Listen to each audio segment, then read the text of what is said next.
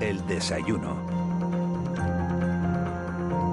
8 y 11 minutos de la mañana de este lunes 1 de febrero.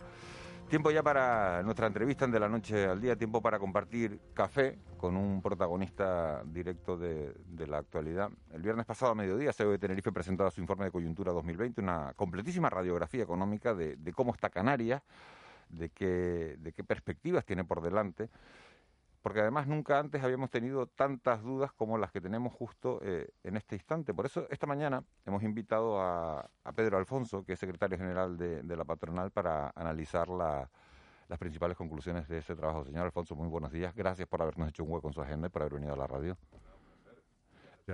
No, no ha querido café, ¿eh? Venía puesto. venía, venía- venía puesto. ¿Ha vuelto usted a la, a la COE, señor Alfonso, a la que ha sido su, su casa de, de toda la vida después de, de un paso de cuatro años por la, por la SEC, por la Zona Especial Canaria? Sí. ¿Es verdad que estamos ante la crisis económica eh, más delicada desde la, desde la Guerra Civil Española? Sí, bueno, de los, los datos eh, directos que ves eh, son, terribles, ¿no? Un 25% de paro y un 32% eh, si incluimos a las personas que están en ERTE es una situación descarnada, ¿no? Para las familias canarias, eso eso no se le desea a nadie, eso es una situación que hay que revertir cuanto antes, ¿no? De todas maneras, por dar do- dos datos comparados, también la prensa nacional hacía un comentario el otro día que es la, eh, la mayor caída del PIB desde la Guerra Civil Española, eh, en un 10%, y Canarias está en una caída de un 20%. ¿vale? O sea, yo creo que en estos momentos, sin, sin un euro, sin un Banco Central Europeo y sin una banca reforzada, eh, esto sería una situación bastante más calamitosa, ¿no? Eh, desgraciadamente nos toca vivir estos tiempos y lo que hay que hacer es afrontarlos y intentar solucionarlos o aportar por lo menos algo para la solución. Y para los que nos estén oyendo, ¿por dónde se empieza a reconstruir esto? Bueno, se empieza a reconstruir por la mm, por la inversión pública. O sea, yo creo que una vez puestos los flotadores sociales de pago de rentas, una vez que parece que hay una cierta sensibilidad en el gobierno autónomo para empezar a dar esas rentas también a los autónomos, que no que son también hijitos de Dios, que no solamente eh, hay que darle dinero para vivir a los, a los trabajadores que están en paro o que están en una situación de ERTE, que me parece bien, sino que también hay muchos autónomos que si no trabajan no comen y esa parece que se pueden incorporar próximamente a ese sistema de ayudas, lo cual a nosotros nos alegra muchísimo. Y luego, por otro lado, pues hay que invertir, o sea, en el momento de que no se puede invertir, la actividad privada tiene que invertir, por lo menos los cánones económicos dicen eso, ¿no?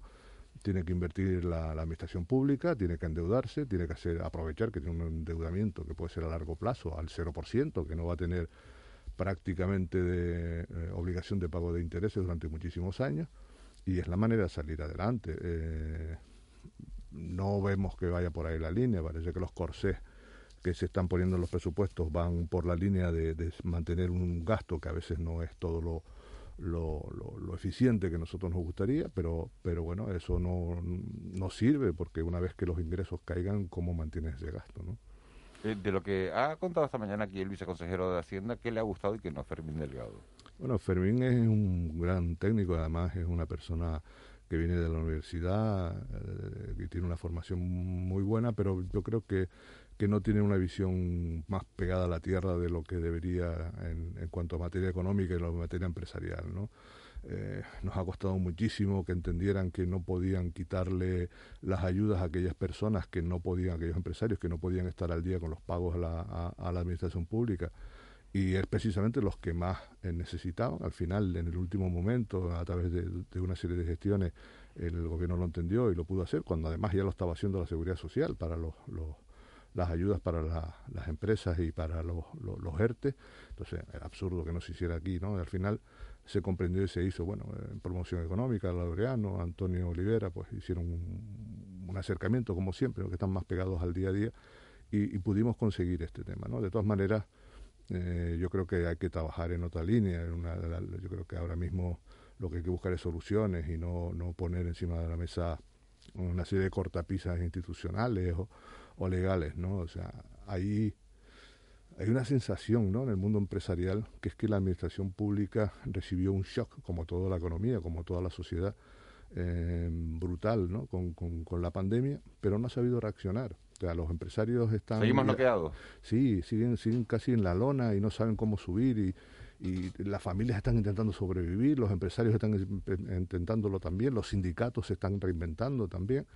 Eh, la sociedad en general y sin embargo la administración la ves parada, o sea, tú no sabes por qué los boletines eléctricos de la Consejería de Industria pues no, no salen, eh, están parados o las, o, las licencias en los ayuntamientos están parados.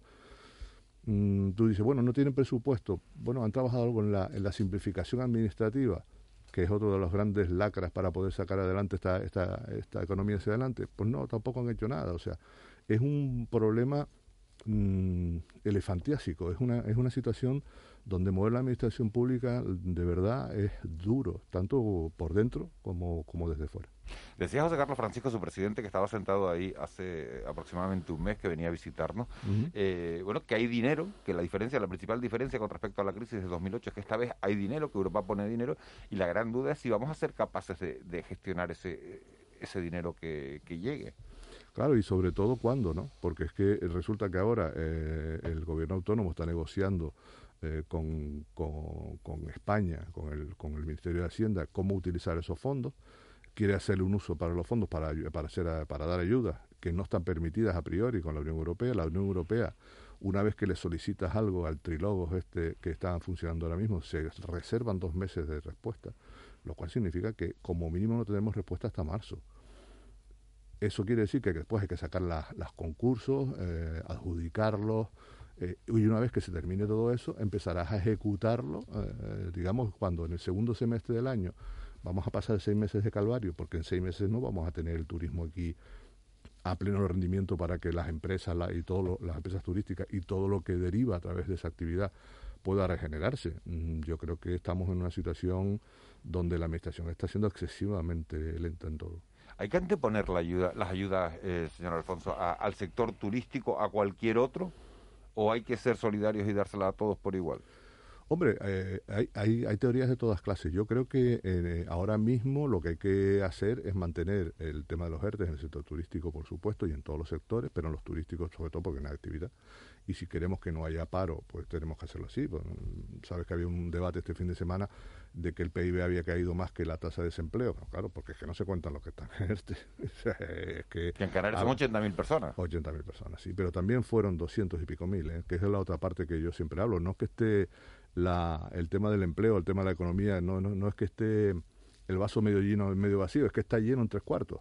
O sea, es que hay 800.000 personas trabajando en Canarias y entonces nos fijamos en los 200.000, ¿vale? Es los que tenemos que ayudar, pero no nos olvidemos que lo vamos a hacer a través de las cotizaciones y los esfuerzos que hacen los 800.000 personas que están trabajando. Hay, hablando de, empleo, hay 270.000 trabajadores en, en, paro en estos momentos, otros 80.000 en ERTE. ¿Qué va a pasar con unos y con otros? ¿Va a haber alguna posibilidad para la persona que decía antes que nos está oyendo, que está yendo en el coche y que dice yo estoy en el paro o estoy en un ERTE?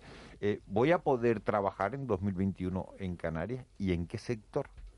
No, bueno, yo no, yo no le puedo garantizar que todos los que están en el ERTE y todos los que están en el paro puedan trabajar en el 2021, porque la actividad no se va a recuperar como mínimo a medio gas, vamos a decirlo así, en el, en, el verano y si hay suerte y con un poquito más de de ciertas garantías, pero ahora hablamos de esas garantías en, el mes de diciembre. Pero claro, si, si la Unión Europea sigue peleándose con las farmacéuticas, si el vicepresidente del gobierno sigue diciendo que quiere nacionalizar las farmacéuticas porque no le dan la, la, la dosis que necesita para la farmacia, y todo lo que empezamos a hacer es atrincherarnos cada uno en nuestra posición, no vamos a conseguir nada y aquí dependemos en primera instancia de que la vacunación de rebaño, el nivel que, necesitamos de, vacunación, se cumpla y cuanto antes. Porque además te digo una cosa, o sea, si nosotros vacunamos antes del verano a toda la población española, a toda la población canaria, por lo menos podríamos aspirar en Canarias a tener turismo de verano. No podremos a lo mejor tener ingleses, no podemos tener alemanes, pues podríamos tener a lo mejor una cuota de ocupación del 40%, del 50%. Pero si no lo hacemos, es que no podremos ni movernos nosotros, no podremos ir a los hoteles a disfrutar. Pues no vas a ir a un hotel a sentarte en, la habitación del hotel, querrás disfrutar de todas las instalaciones que tienes, ¿no? Un hotel, apartamentos o lo que sea, ¿no? Eso es lo que tenemos que hacer y esa es la mentalidad que nosotros queremos eh, imbuir a, este, a este gobierno, ¿no? Es decir, hacer que sea la realidad, hacer que sean las posibilidades, pero vamos, cumplirlo con lo que tiene que cumplir. Todavía nos decía el, director del Servicio Canario de Salud, que él daba plenas garantías de que con vacunas él vacuna a toda la población. No tiene problema. Lo decía también Román Rodríguez este fin de semana en los periódicos, ¿eh? que si a él le dan vacunas en 120 días está todo el mundo vacunado. Sí, bien, es médico, es cierto, pero la, el tema es que mm, no hay y que no podemos comprarla. El tema es que hay voluntad, hay ganas. Nosotros, le, tú sabes, soy presidente de la Mutua de Accidentes de Canarias, le hemos ofrecido las mutuas al gobierno y hemos llegado a un acuerdo previo de disponibilidad para poder vacunar también en los centros de trabajo, en los centros de las mutuas, etcétera. el ejército igual. Lo que hay que hacer es ponernos vacunas, es que si no, no podemos hacer nada. Entonces, eso que es dependencia de la administración pública, tiene que solucionarlo. Da igual que le compre a uno, que le compre a otro, eh, o que compre pequeñas cantidades. Lo que no puede hacer es parar la vacunación.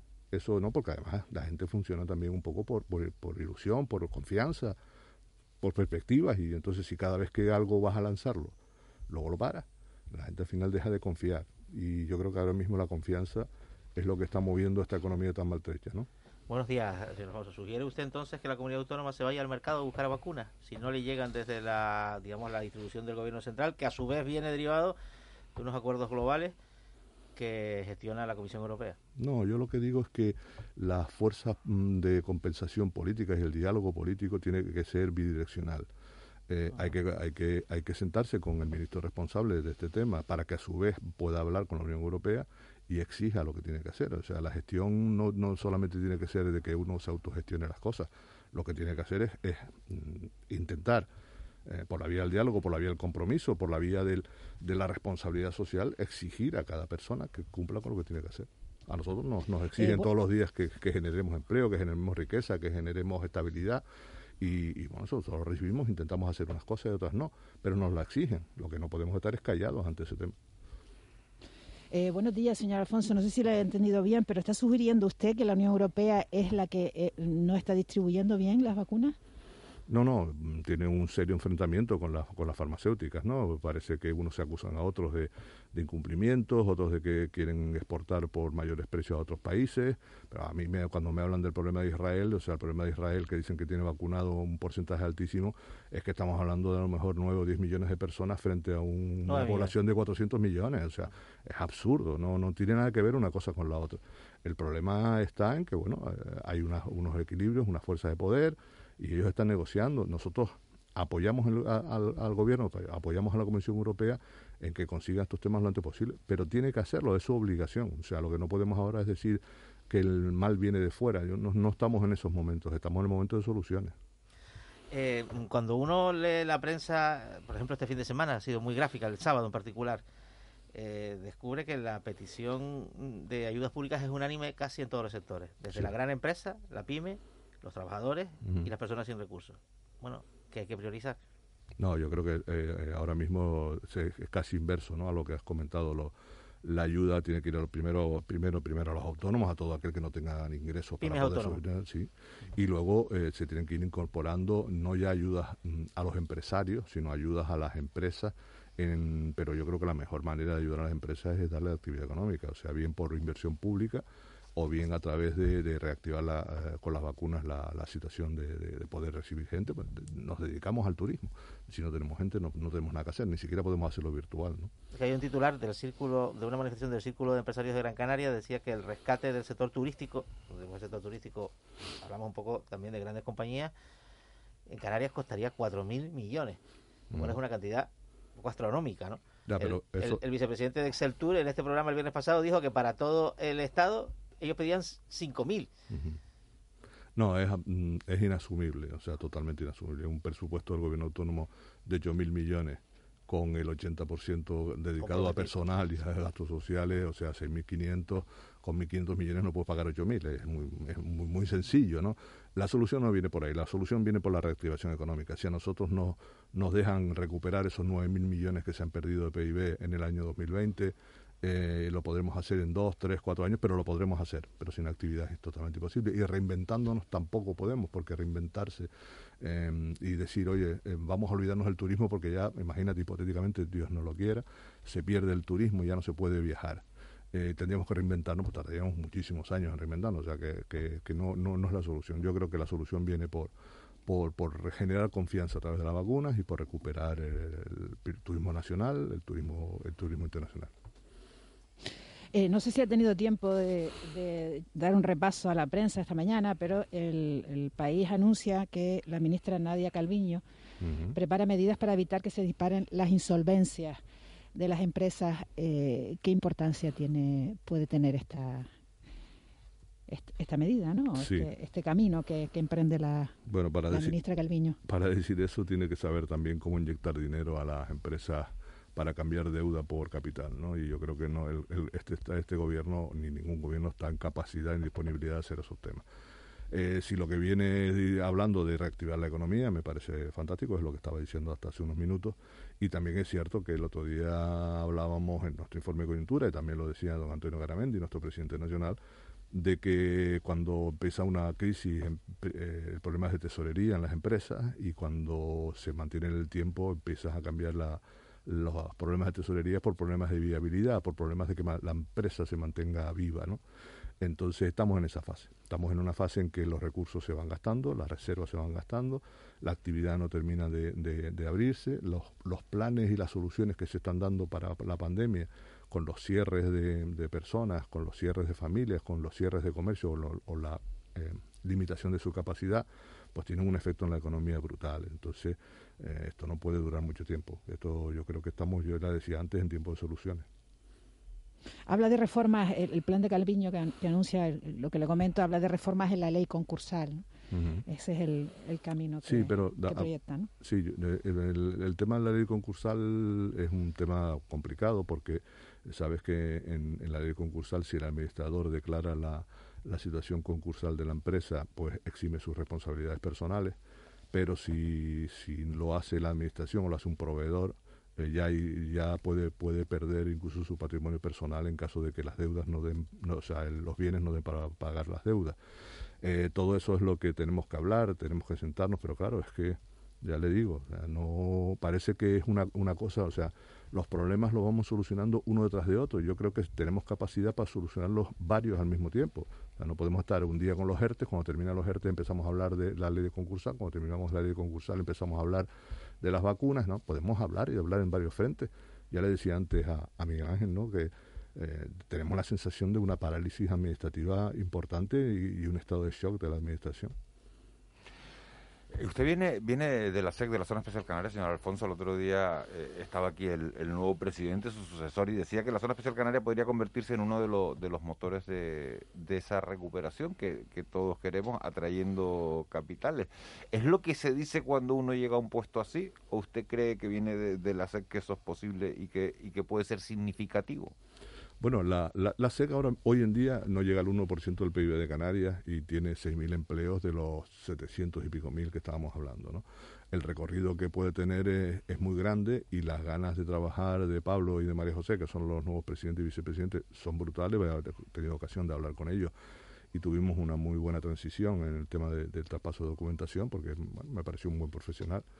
Y, yo le, ya le dije que le deseaba toda clase de éxitos, pero no es fácil. O sea, el problema de la SEC es que una vez que, un empresario valora los incentivos, valora la posibilidad de, de, invertir en Canarias y de sacar adelante Canarias junto con su, su, esfuerzo, se encuentra con la misma problemática administrativa que nos encontramos todo el resto de empresarios. ¿no? Entonces a veces hay proyectos que se pierden en el camino una vez autorizados, pues porque eh, no se consigue terreno o porque la, la licencia de un ayuntamiento no sale y, se cansan y se van a otro sitio. Y que no nos olvidemos que cuando un inversor extranjero quiere eh, diversificar su, su, expansión geográfica y piensa en Canarias, pues también piensa en Luxemburgo, también piensa, piensa en las islas, en, Jersey, también piensa en Malta y, Luxemburgo, y tenemos una competencia que, que con los tiempos eh, generalmente perdemos por goleada. ¿no? De todas maneras, él, él, tiene una formación, Pablo en este caso, tiene una formación jurídica importante, es un notable eh, doctor en, economía, en temas tributarios, y si tiene suerte y tiene ganas, podrá hacer muchas cosas. Vamos a ver, que hay recorrido, pero que no va a ser desde luego el elemento que nos haga salir de esta crisis, ¿no? A corto plazo lo veo complicado. El cierre del ejercicio, eh, en términos de PIB para Canarias, se salda con una caída, bueno, sin precedentes, del 20,5% según un informe de coyuntura de la de nada, de Tenerife, bastante reputado, por cierto. Esto nos parece hasta, no digo bueno porque es catastrófico, pero es que se hablaba de un 30. Sí. Es que con la actividad cero podía haber llegado hasta el 30. El problema, bueno, lo bueno es que hemos recuperado cierta actividad, hemos tenido meses mejores, también hubieron tres meses de actividad, los tres primeros meses de actividad, eh, digamos, al 100% antes de la pandemia, y todo eso hizo que la caída no fuera tan, tan brutal como, como podía haber sido. Pero ya te digo, son 9.000 mil millones de euros menos de 45.000, mil, es mucho dinero. ¿eh? ¿Y la perspectiva para 2021? Bueno, la que tenemos ahora mismo, si, si se consiguen las vacunas y si hay inversión pública, puede estar que se recupere un 10%, pero un 10% de la caída, o sea que es un 8% realmente, pues podemos recuperar un 8% más o menos de la actividad. Pero nos quedaría todavía un... menos de la mitad de lo perdido en el 2020. Sí, un 40% como máximo. Y siempre que se den todas las circunstancias esas que, le, que estaba comentando. Pero de todas maneras, insisto, eh, esto va para, con las circunstancias actuales y no cayendo más y no estando parado más la economía más tiempo, no nos queda menos de tres años para salir de aquí. Señor Alfonso, una última cuestión. La semana pasada en el Congreso, Vox habilitaba al gobierno del PSOE y a Unidas Podemos a repartir esas, esas ayudas. Eh, decía Ciudadanos que no estaba nada contento porque se le entregaba la mano eh, la llave de la caja al Partido Socialista y, a, más que al Partido Socialista, al gobierno. Y el PP, eh, bueno, pues decía que, que es dar que se, que se habilitaba a Pedro Sánchez a entregar esas ayudas de una manera discrecional. Eh, ¿Qué hubiera hecho la patronal? ¿Qué hubiera hecho? Eh, eh, ¿Estuvo bien que se aprobara eso? ¿Que Vox diera ese voto a favor para repartir esos 140 mil millones no, en este momento? ¿O habría que esperar y haber rediseñado la manera? ¿Hay tanta falta de liquidez en las empresas para correr tanto? No, mira, vamos a ver, el problema es lo que hablábamos antes. Por, desde, desde la perspectiva del mundo empresarial, nosotros lo que queremos es eh, que cada inversión sea lo que necesita cada, cada, cada región, cada, cada, cada, cada, iniciativa empresarial. El otro día hablaba con el gobierno de Canarias de, una, de, una, de, un, de un proyecto de una conservera mm, con una inversión de 15 millones de euros, el gobierno lo ha recibido bien y nosotros lo que nos gustaría es que financiara parte de toda esa infraestructura, por decirte algo, ¿no? si lo va a ver un señor en Madrid con un informe frío que además tiene que decidir entre si, si hace esto o una central eléctrica en Teruel o, un, o un matadero en Extremadura, pues no sé cuál es la sensibilidad política de ese tema, ¿no? Yo creo más en el arraigo, en, el, en la cercanía, en la toma de decisiones. Pedro Alfonso, secretario general de, CEO de Tenerife, 25 minutos de entrevista, ha sido un placer tenerlo aquí. Eh, supongo que se encuentra como en casa la de otra vez, ¿no? Sí, muy bien, muy a gusto. La verdad que Eduardo me, está haciendo una transición fantástica, José Carlos también, y he tenido ocasión de hablar ya prácticamente con todo el, comité, la Junta estoy en ello todavía, pues somos bastantes, y la verdad es que solo recibo buenas palabras, y lo cual que lo tendré que devolver son buenos hechos. Vamos a ver si, si es así. Eh, Pedro Alfonso, muchísimas gracias por haber venido a, la radio, por haber estado de la noche al día y por haber compartido este tiempo de entrevista con nosotros. A ti, un abrazo. Buen día. 8 y 34, nos metemos enseguida en tiempo de tertulia, en tiempo de mentidero.